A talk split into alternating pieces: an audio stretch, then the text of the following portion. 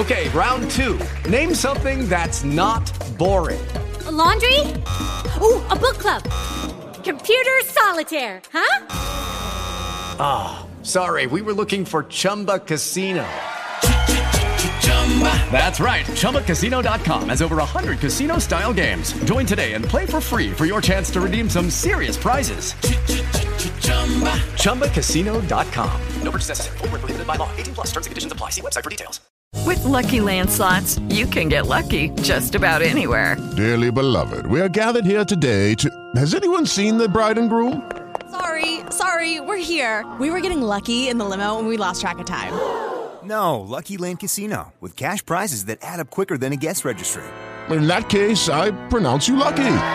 Play for free at LuckyLandSlots.com. Daily bonuses are waiting. No purchase necessary. Void where prohibited by law. 18 plus. Terms and conditions apply. See website for details. El siglo XXI es hoy. Episodio emitido en directo el 21 de julio de 2015. Soy, me llamo Félix, vivo en Bogotá, Colombia. Mi Twitter es arroba locutorco y aquí estoy pidiendo un café en la máquina y dispuesto a conversar contigo un par de minutos sobre el fallecimiento de uno de los creadores de Groove Shark.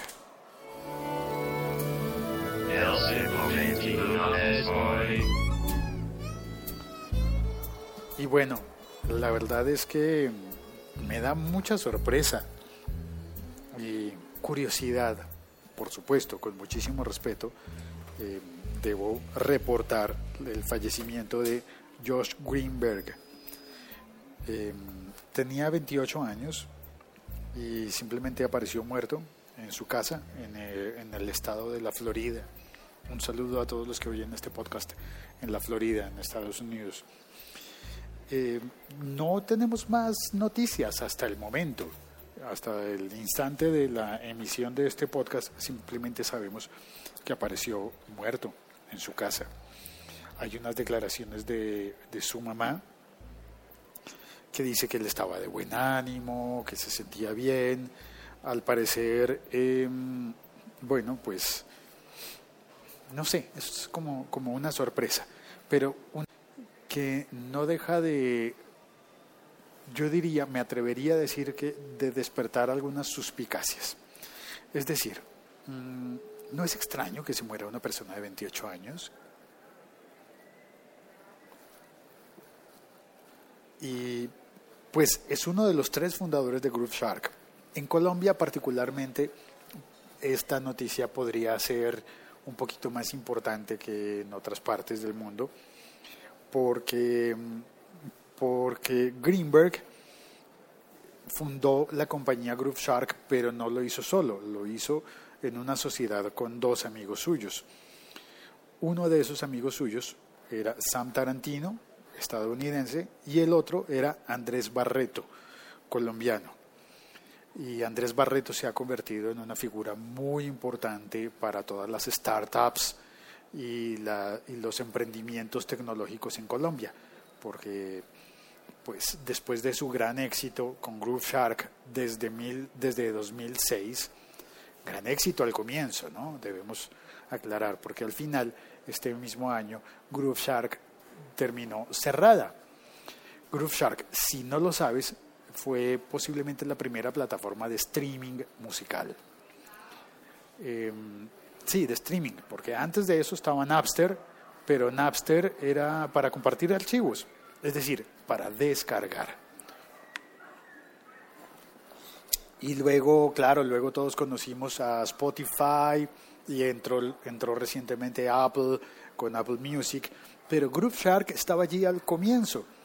Y Groove Shark tenía una idea súper ganadora, una idea muy buena, que tomaba algo de la experiencia de Napster, eh, pero era como antecesor de, de Spotify también visionario.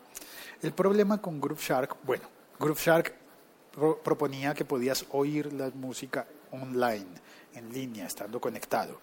No te proponía descargar las canciones con el formato de piratería con el que surgió Napster, de piratería porque la gente se apropiaba, compartía archivos y se apropiaba de cosas que no había comprado.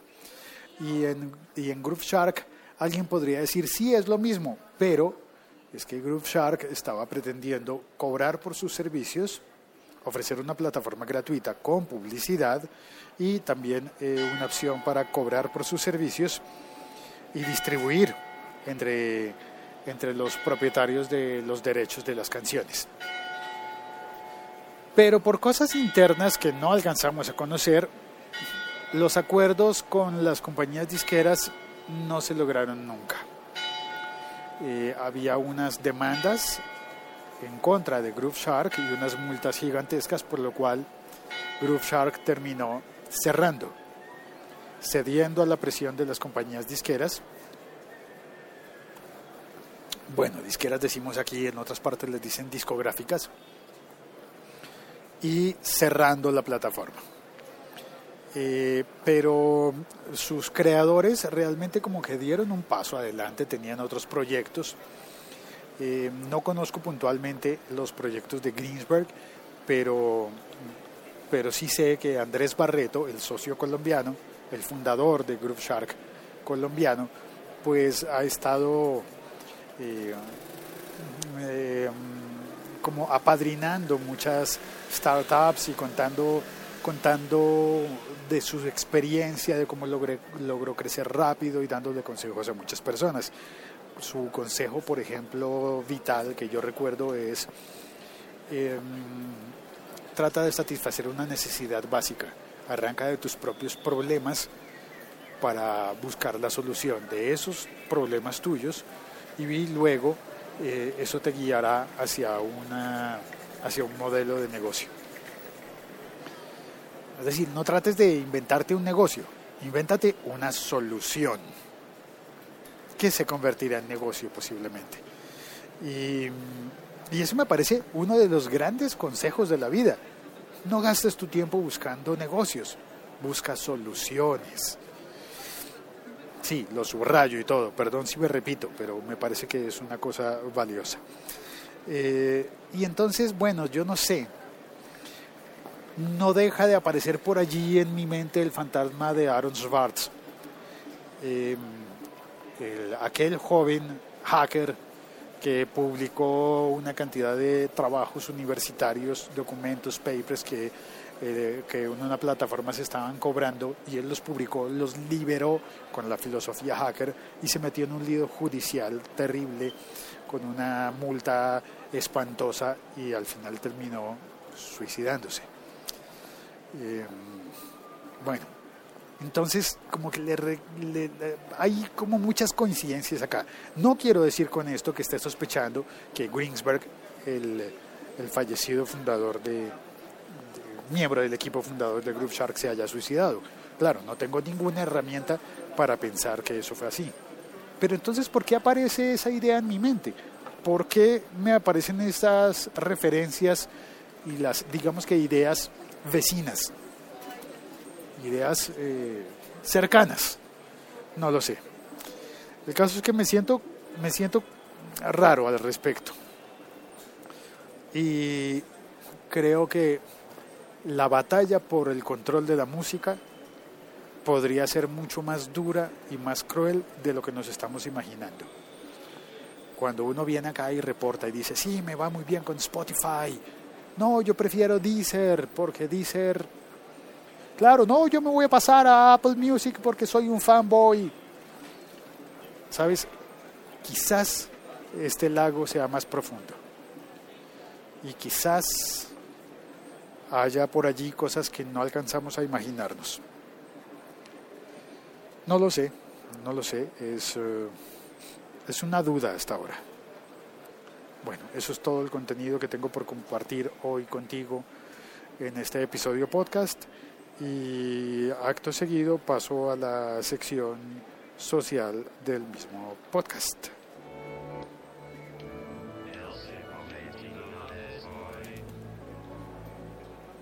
Sí, estoy sí, la verdad es que me siento me siento raro. Hablar de una de una persona que ha fallecido no es fácil, no es tan simple no me siento cómodo y además hoy es un lunes raro, porque es martes, claro, pero en mi país ayer fue festivo, día, eh, día de fiesta nacional, eh, y bueno, en fin, hoy además tuve que madrugar más que de costumbre, eh, salí a trabajar de noche y bueno, ya es de día.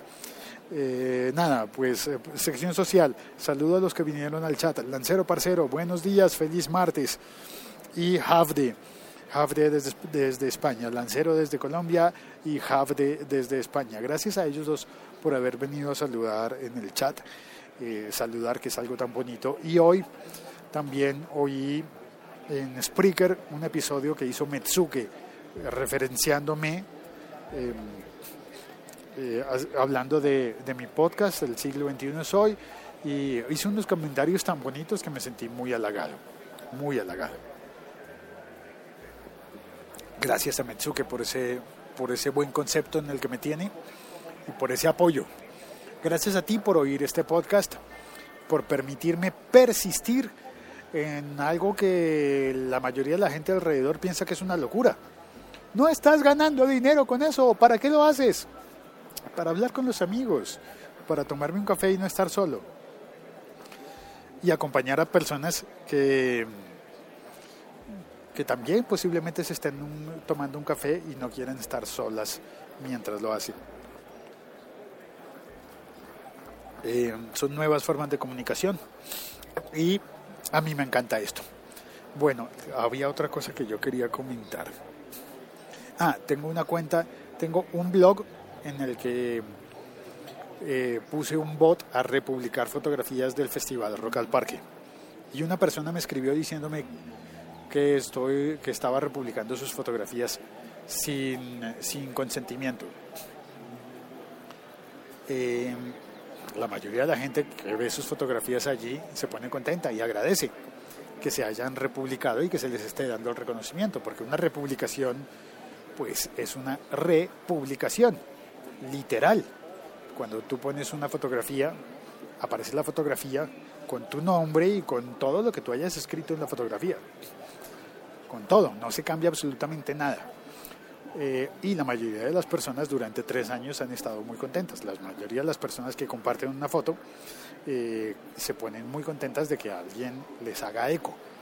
Pues hay un señor que es muy conocido en la escena del, eh, del rock and roll en Bogotá que amaneció de malas pulgas y dijo, no, quiero que publiques, quítalas.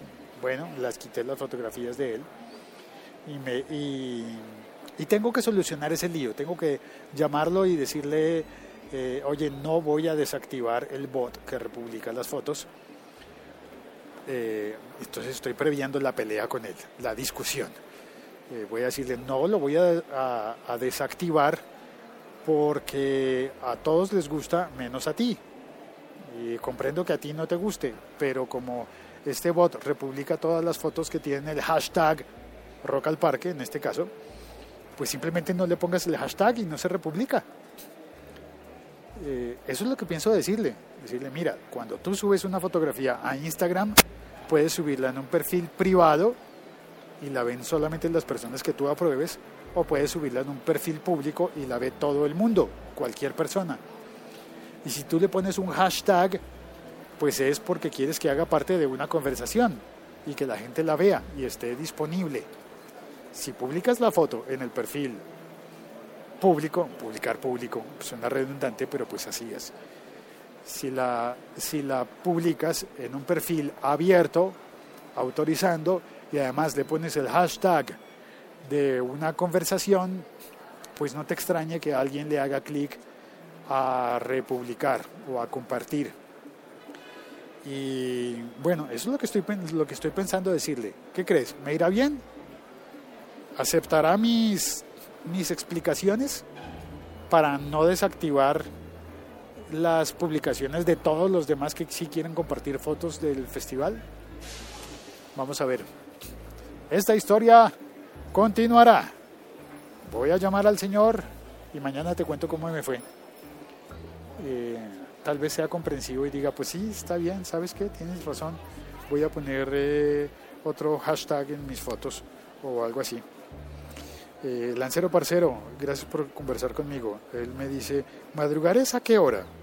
Bueno, en mi caso es 4 y 20 de la mañana. Creo que el lancero madruga más que yo, por eso está presumiendo ahí, madrugar es a qué hora. También me dice en el chat, tomar un café con changua. changua es un plato típico de esta región. Mejor no lo describo, no quieres saber qué es eso. Y también me cuenta que algo parecido Dice él, textual, algo parecido me pasó con una reconocida periodista cuando apareció mencionada en un servicio de Paperly que tengo. Ah, sí, se parece. Paperly es un robot también. Ah, caramba. Dime, ¿cuál es esa... Querido Lancero, ¿cuál es esa reconocida periodista que se molestó porque aparecía en tu Paperly?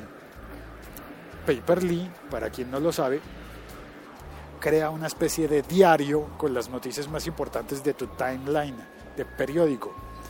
Y lo que hace es tomar eh, las cosas más compartidas de la gente a la que tú sigues y las menciona como cortesía. Claro, es que eso es lo, lo básico, lo mínimo, ¿no? Es decir, yo así tengo configurado el robot de Instagram. Republica la foto y le manda un mensaje a esa persona diciéndole, tu foto está aquí. Manteniendo todos los créditos, todas las cosas legales. Pero bueno, hay gente que a la que le gusta y gente a la que no.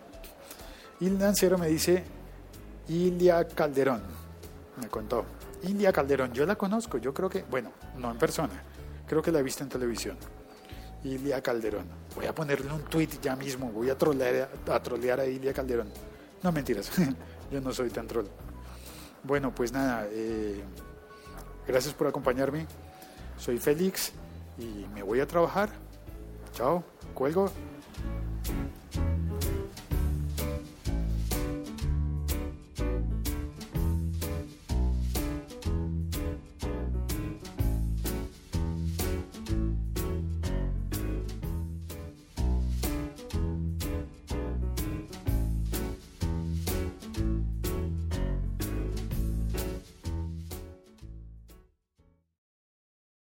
Este episodio fue producido con la ayuda de Hindenburg Pro, el software de edición profesional para podcasters que buscan calidad y eficiencia. Descubre más en hindenburg.com.